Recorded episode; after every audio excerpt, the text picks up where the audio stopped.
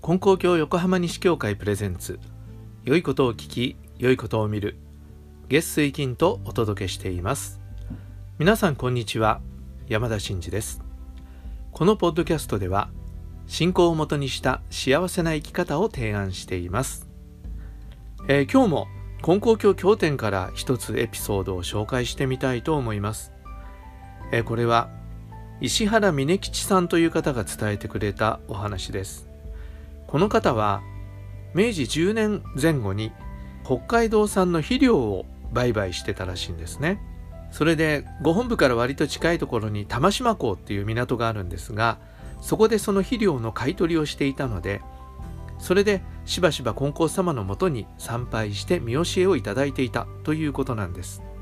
でこの方がある時いつものように肥料を仕入れに玉島港へ行ったがあまり高値なので、金光様、肥料があまり高うございますが、これを買い入れましても儲けになりますでしょうかとお伺いしたらって言うんですね。ね、商売人ですからね、あんまり高いと、えー、これ買って売って儲かるかなってやっぱ考えますよね。で儲かるか儲からないか、金光様が教えてくれたら、それは商売楽じゃないですか。それでそういうふうに聞かれたんですね。でそうお伺いしたら金光様がこうおっしゃった「峰さんそれは神にはわからない。高くても利益になると思えば買うがよし。損になると思えば買わないがよし。その辺は神にはわからない」と仰せられた。というんですね。でそれについて峰吉さんの感想なんですがこれは少しも無理がない見教えであるこれが神様であると大いに感じたという話なんですね。うん。いくつかクエスチョンマークがね、ちょっとつくかも分かりません。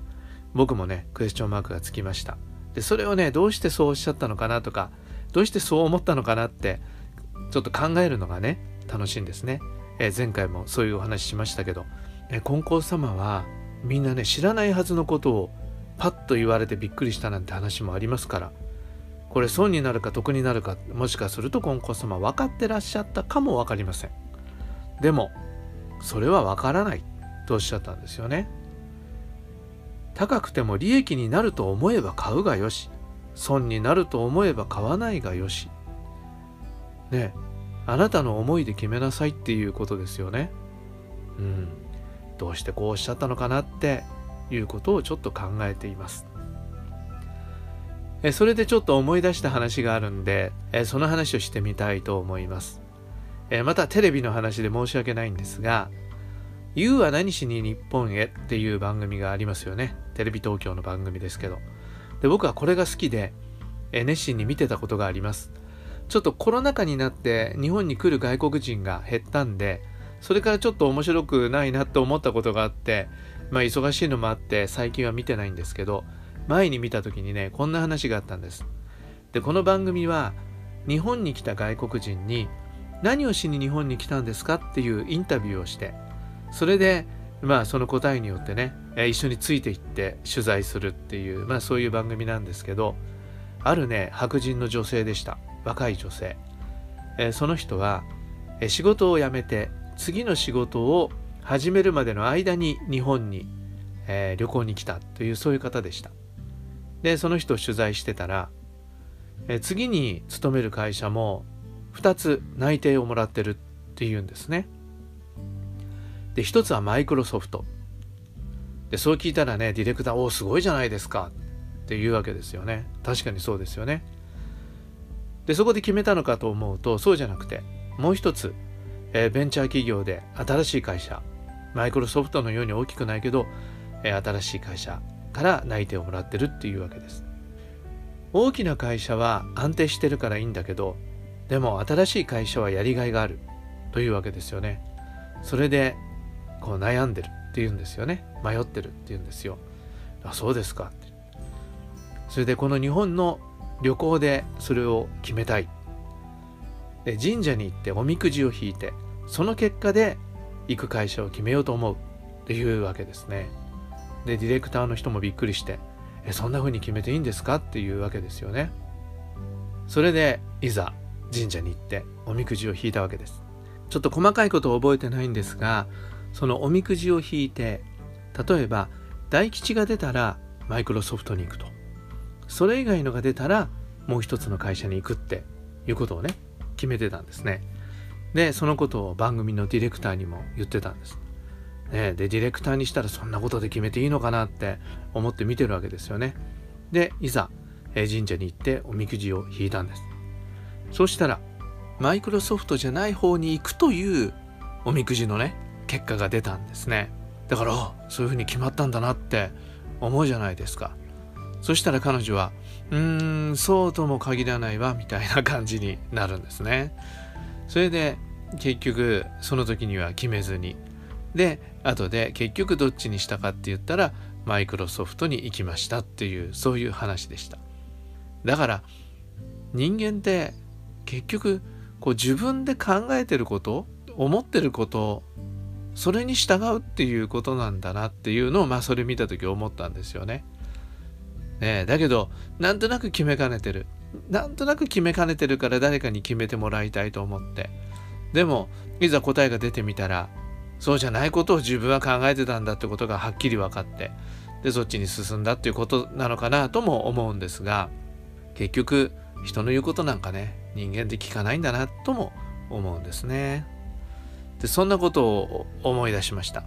でこの峰さんの話に戻るんですけど